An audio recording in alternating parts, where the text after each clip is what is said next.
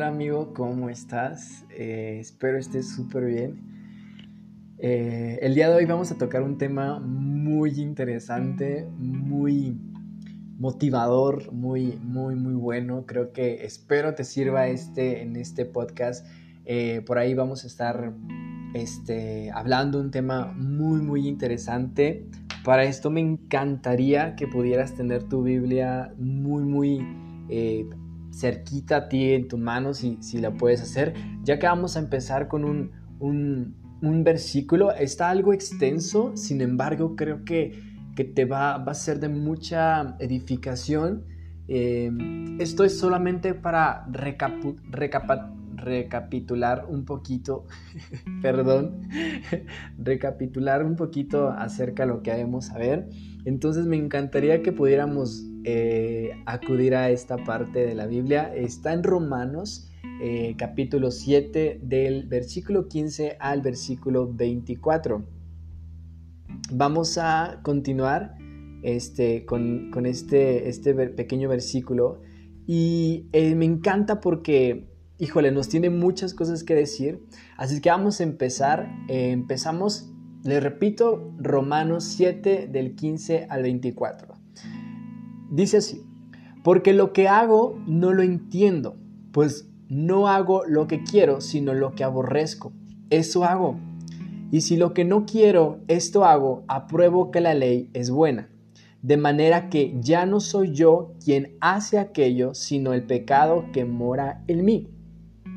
Y yo sé que en mí, esto es, en mi carne, no mora el bien porque el querer, porque el querer el bien está en mí pero no el hacerlo.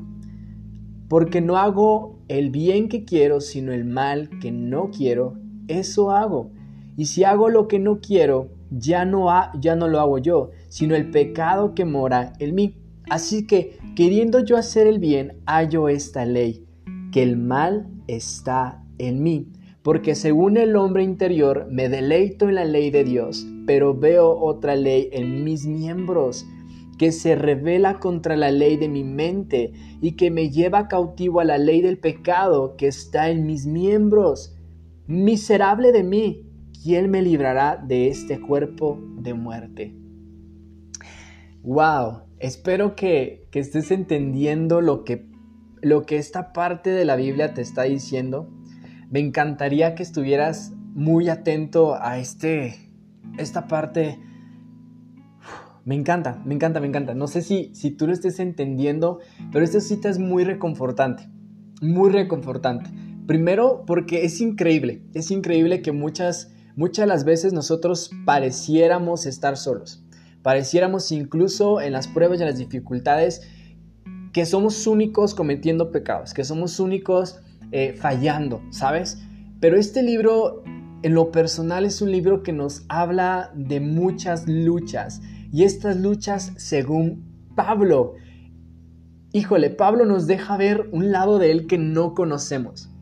¿Sí? Nos deja, nos deja ver del lado de su vida más oscura, ¿sabes? Como que él, que, él también tenía luchas, vaya, eh, a final de cuentas que él también tenía luchas, que también tenía pruebas como nosotros.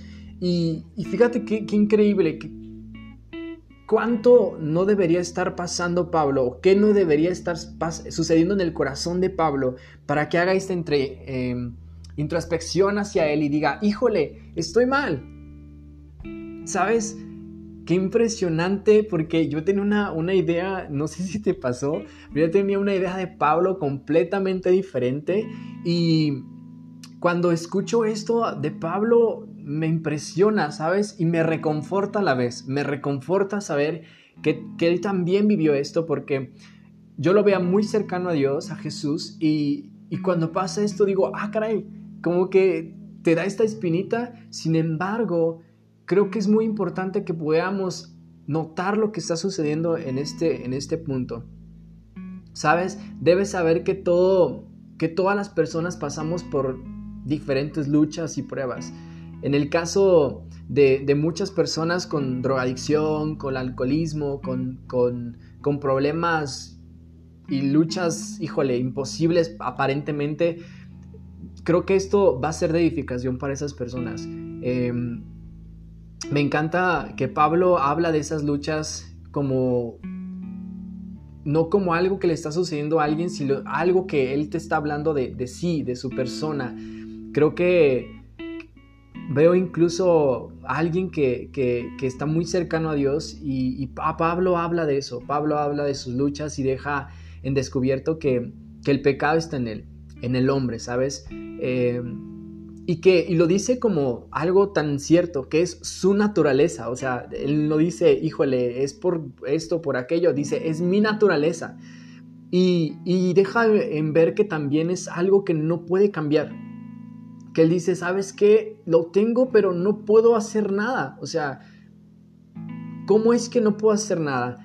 Está en mi carne, ¿sabes? Está impregnado prácticamente, pero es increíble cómo reconoce ese pecado en él pero también nos, nos, deja, nos deja de ver que Dios, siendo Dios, nos da herramientas, nos encamina para vencer la carne. Eh, no en nuestras propias fuerzas como lo, a veces lo pensamos, sino con su espíritu a través de Él morando en nosotros y solamente con Él podremos vencer este tipo de situaciones. Este va a ser un capítulo algo, algo largo. Eh, así es que me gustaría tocar dos puntos importantes que yo pude percibir de aquí. Y es que hay dos puntos clave, yo creo que son puntos clave en, la vida de Pablo y, que pudiera yo creo que identificarlos en la vida suya. Si estás a través de, este podcast, estás a través de un video, etcétera, yo creo que te puedes dar cuenta de estos dos puntos y que están en la vida del ser humano, que, sin duda son muy, muy importantes. El primer punto, pon atención, el primer punto es que Pablo está reconociendo su estado. Yo creo que a veces es muy difícil reconocer el estado en el que te encuentras. A veces es muy difícil reconocer que estás fallando. A veces es muy difícil que la situación por la que estás viviendo a lo mejor no es culpa de, tu amigo, a lo mejor no es culpa de tus padres, a lo mejor no es culpa de lo que has vivido, sino tus decisiones. Han sido puntos claves a donde, hacia donde tú has, eh, a final de cuentas, empezado a caminar, ¿sabes? Eh, es muy difícil reconocer a veces el estado en el que te encuentras, así sea positivo, así sea malo, así sea negativo. Yo creo que a veces es muy difícil reconocer un estado, describirte tal cual, híjole, es demasiado, demasiado difícil. Y qué padre que Pablo puede compartirnos esta historia desde su punto de vista, bueno, desde su punto, desde sí mismo, porque es algo que nos reconforta. Yo por eso al principio decía, qué increíble, porque me reconforta que Pablo haga este tipo de, de, que escriba ese tipo de, de cosas, porque es algo que me reconforta. Cuando yo escuché esto por primera vez, me reconfortó. Increíble, increíble, porque yo ya conocí algo de Pablo, sin embargo, cuando conozco esto, digo, oh, al principio me costó trabajo, sin embargo, entiendo que Pablo podía llegar a tener como que, híjole, estas luchas y yo no creí que, pudiera llegar a suceder, pero me encanta porque reconoce su condición, reconozca su, condición y su estado sin Dios. Y eso me encanta porque, porque Él reconoce que, que sin Él no podemos ganar la batalla. Y Él reconoce que no podía vencer nunca lo que estaba sucediendo en su vida o esta batalla porque Aparte, él dice que no es su batalla. Muchas de las veces pensemos que y nos aferramos a que no, yo sí puedo, soy fuerte, pero a veces hay batallas que no son tuyas, que no te corresponden a ti y que si no vamos a Dios no vamos a poder vencerlas. Eh, me encanta porque es, de, es, es una batalla que solamente Dios puede ganar. Es una batalla que Dios ya, por las que Dios ya pagó el precio de nuestros pecados, ¿sabes? En esa cruz. Y a veces nos aferramos tanto a esto que, creemos que podemos ser victoriosos sin la ayuda de Dios. Pero te voy a dar un consejo. El peor error que tú puedes hacer es creer que tú puedes con tus propias fuerzas vencer algo por lo que estás pasando. Yo no sé por lo que tú estés pasando, yo no sé por lo que tú estés, eh, estés atravesando, pero si no vamos a Dios, yo creo que no vamos a poder vencer nada. Si algo he aprendido eh, en, todo este tiempo en mi vida como cristiano es, es que sin Dios no puedo hacer nada. Y eso me costó muchísimo trabajo porque a todos nos gusta ser autosuficientes, somos muy autónomos y queremos empezar y hacer y terminar todo, empezar y terminar todo, y solo nosotros, y sí, porque somos bien fuertes, pero hay batallas que no son nuestras, hay batallas que no nos corresponden a nosotros luchar, que son de Dios y únicamente de Dios son, y solamente Dios puede vencerlas. Entonces vamos a comenzar con el segundo punto, me encanta el segundo punto también porque, híjole, Pablo. Eh, el segundo punto, pues bueno, es que Pablo expone sus pecados. O sea, ya lo reconoció. El segundo punto, como cualquier cosa que, a veces hacemos, es reconocer, pero ¿qué voy a hacer con él? ¿No? Dios dice en su palabra que reconozcamos, que hablemos con Él, que confesemos nuestros pecados. Y Pablo en el segundo punto nos muestra esto expone sus pecados, tal cual. O sea, él, yo me veo, yo imagino a Pablo llegar con Dios y platicarle, empezar a contarle todo, todo lo que estaba pasando a él. Yo, yo sí me lo imagino y digo, wow, qué increíble. ¿Por qué? Porque Pablo no dudó en exponerle a Dios lo que estaba sucediendo. Pablo no dudó en exponerle a Dios y decirle, Dios, o sea, estoy fallando. El pecado está en mí. Me encanta porque Pablo hace esto sin ningún problema y expone sus pecados y a veces es difícil creer porque a veces tenemos esta idea de que Dios no nos va a escuchar cuando nosotros confesamos que somos malas personas. Dios no nos va a escuchar a veces cuando cuando cuando yo estoy mal o porque yo cometí este pecado, Dios no me va a escuchar. No. Quítate esa idea errónea de tu cabeza. Si alguien tienes a quien puedes confiar y a quien puedes contarle todo es a Dios. Si algo yo he aprendido es que a Dios no le mientes. Aunque tú no se lo cuentes, Dios ya lo sabe. Me encanta, porque Dios ya lo sabe. Ya Dios, Dios ya lo conoce, Dios ya sabe qué es lo que hay en tu mente, qué pasa en tu corazón, incluso los pensamientos, dice que hasta los más profundos sentimientos, emociones, todo lo conoce Dios de ti. Y eso me encanta porque yo a veces en mis tiempos de, de intimidad con Dios, a veces hay cosas que me cuestan trabajo decirle a Dios por pena, por cosas, pero yo sé que Dios ya, ya lo sabe. Y algo que me motivó a, platicarle todo a Dios es, es saber que, Dios escucha mi oración, pero también que Él ya conoce todo lo que hay en mí, todo lo que estoy pasando, todo lo que estoy viviendo y, eso me encanta. Porque me resulta difícil, a mí como persona me resulta difícil. Pero Dios no, no está para juzgarte o no, no es solamente alguien que va a juzgar, sino también es alguien que nos ama.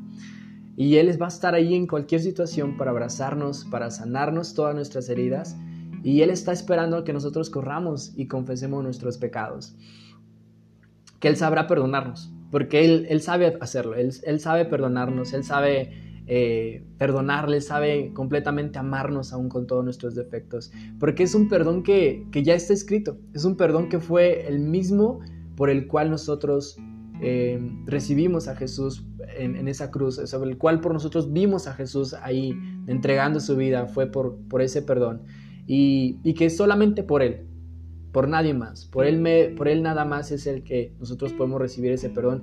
Este punto, eh, les digo, me encanta porque no solamente Pablo expone sus pecados, sino, o no solamente expone sus pecados como algo que, de lo que se arrepiente, sino también algo que deja ver es, es el lado más oscuro de él, ¿sabes? A veces nos cuesta mucho trabajo poder entender esto y, y, y poder nosotros incluso, inclusive, perdón, Em, exponer el lado oscuro de cada uno de nosotros. Yo creo que todos tenemos un lado oscuro, todos. Si algo he aprendido eh, también a lo largo de mi vida como cristiano es que cada uno de nosotros tenemos algo, un lado oscuro, un pasado oscuro, algo que, híjole, yo creo que no conoces, no terminas de conocer nunca a las personas. Pero Pablo hace esto, Pablo expone su lado oscuro y deja, deja entrevisto este, este lado oscuro para que suceda lo que tú y yo deberíamos estar haciendo, ¿sabes? Exponer su lado oscuro para que, para que él, él de, esta forma deja, deja que entre esa luz, ¿sabes? Esa luz que, que él sabe que, que va a llegar a su vida y que va a cambiar completamente la situación. ¿Y cuál es esa luz? Quizás te estés preguntando, ¿cuál es esa luz? ¿A qué te refieres? Pues esa luz es Jesús. Jesús mismo reconocemos que recordemos que él dice en Juan, eh, si puedes buscarlo ahí en, tu Biblia, en Juan 1, del 8 al 10, eh, nos habla de una luz. Y dice que Jesús vino a dar el testimonio de la luz. ¿Y, quién es la luz? Pues la misma, el mismo Dios, el mismo Dios que, es luz. Y aunque el mundo no lo conoció, dice que eh, es aquella luz verdadera que, que, alumbra a todo hombre. Aunque el mundo no lo, no lo aceptó o lo rechazó, es esa luz que alumbra al hombre. Y, esto está increíble porque dice que es la luz que alumbra. Y él mismo, y el mismo Pablo en, esta situación puede decir que, que, alumbra, que él quería, esperaba que alumbrara eh, eh, en su vida al exponer su parte o su lado oscuro. Hablaba de ese, lado más oscuro y, él permitió que entrara en él. Él permitió que esa luz atravesara su vida para que pudiera ser alumbrado a través de, Jesús solamente. Entonces, me encanta y, por último me gustaría acompañarte en Romanos 8, 9, eh, perdón, 8 eh, del, del 9 al 10, versículo 9, 10. Eh, es difícil, es difícil nosotros comenzar con, todo esto, es, es, difícil reconocer nuestros errores, pero recordemos que vivir con el Espíritu Santo y solamente con Él nos hará completamente libres. Y, libres de todo, libres de, tus ataduras, de cómo vives, libres de todo. Ah, recordemos que ya no vives tú, ya no eres tú, sino Cristo en ti. Y dice la palabra de Dios, obviamente. Entonces, el Espíritu de Dios es el único que, que puede ayudarnos y Él está dispuesto a morar en nosotros para, la libertad que, esto trae. Eh, y no una libertad de, que condena ni o que te deja hacer lo que quieras, ¿no? sino una, una libertad de salvación en Cristo, una libertad de, vida eterna que, por la cual por medio de, ella solamente, de ella podemos nosotros entrar como en comunión con, Dios. Y, y Dios está esperando eso. ¿sabes? Dios está esperando que, tú pudieras dejar entrar esa luz. Yo, yo me gustaría preguntarte, ¿qué estamos dispuestos a dejar? A veces es muy difícil porque reconocer, les decía al principio, reconocer nuestro estado eh, es difícil. Reconocer que te equivocas es muy difícil. Reconocer que estás mal es bastante difícil. lo más difícil es exponer también a Dios lo que está sucediendo. Pero quiero que sepas que Dios no te va a juzgar. O sea, no, no visualices a Dios como alguien que te va a señalar o alguien que te va a criticar y que te va a decir, ¡eh, pecador! No. Quiero que, visualices a Dios como alguien que está esperándote con los brazos abiertos para que tú puedas explicarle completamente lo que está sucediendo en tu vida. Créeme que Él no te va a juzgar, ni te va a señalar, ni te va a condenar. Porque el principal objetivo de Jesús es que nosotros, tú y yo, podamos encontrar salvación a través de Él. Y Él está dispuesto completamente a correr a tus brazos, a abrazarte completamente. Me gustaría que sintieras ese abrazo por parte de Jesús que, te está diciendo, te amo con todo mi corazón y no importa lo que tú hayas vivido, no importa lo que esté sucediendo en tu vida, yo estoy aquí para sanarte, yo estoy aquí para salvarte, yo estoy aquí para darte todo mi amor, yo estoy aquí para entregarte también todo porque por mi sangre, por mis heridas tú fuiste perdonado y ahora tú tienes esa oportunidad de, de entrar a, comunión con Dios, con Papito Dios y, y, así es que yo te pido que, que si estás ahí en tu casa puedas, puedas hablar con Dios, puedas hablar con Él y, puedas expresarle todo lo que hay en tu mente, en tu corazón, todo lo que está pasando y, que reconozcas esa condición en la que te encuentras, que reconozcas ese lado tuyo, ese, ese lado oscuro como lo decíamos, como Pablo lo hizo, reconocer ese lado oscuro y, y díselo a Dios, díselo a Dios, díselo ahí en tu casa, díselo ahí en tu cuarto, donde quiera que estés, pues puedes hablarle a Dios y decirle, Dios, me pasa esto, esta es mi condición. Y estoy seguro que Dios va a ver tu condición y va a permitir que, el Espíritu de Dios va a entrar. Esta, esta acción va a permitir que el Espíritu de Dios entre en tu corazón, que more ahí y que te traiga esta luz que necesitamos. Todos necesitamos esa luz, ese, esa parte de Dios que, que necesitamos, creo que es muy importante. Y, y Él quiere morar en nosotros. El Espíritu de Dios está dispuesto a vivir en nuestro corazón, en nuestra alma. Y hoy es importante que tú y yo podamos visualizarlo, que podamos ver a Dios como nuestro Padre. Recuerda que Dios no solamente es alguien supremo, sino también es tu amigo. Se convirtió en hombre para ser tu amigo, para ser tu hermano, para ser alguien que, con quien tú puedas platicarle. Así es que yo te pido que, que lo hagas, me gustaría orar por ti este tiempo y, me gustaría que ahí, ahí, en, tu, en tu casa cerraras tus ojos. Vamos a orar, vamos a orar para que, para que esto suceda. Bendito Dios en el nombre de tu Hijo amado Jesús. Hoy queremos pedirte, Padre, que en esta tarde tú te presentes, Señor, en cada uno de nuestros corazones. Esperamos, Señor, que esta palabra haya sido de aliento, Dios, para la vida de cada uno de los que están allá afuera. Que puedan escuchar tu voz, bendito Dios, y puedas centrar y puedas entrar, vivir, Señor, el Espíritu Santo tuyo en nuestro corazón. Te rogamos, Padre, que esta palabra llegue a los oídos y a los corazones adecuados. Que tu Espíritu Santo esté obrando, Señor, y haciendo algo en sus vidas, Señor. Para que seamos generación nueva, Padre, que se levante, Señor, una generación nueva que te glorifique, Señor, y que te sirva. Una generación, Padre, que no esté cegada, Señor, sino una generación que viva que viva, Señor, para ti. Te lo pedimos, Padre, en el nombre poderoso de nuestro Señor Jesucristo. Gracias por escuchar nuestro podcast. Que Dios te bendiga y nos vemos en la próxima. Buenas noches. Hasta luego.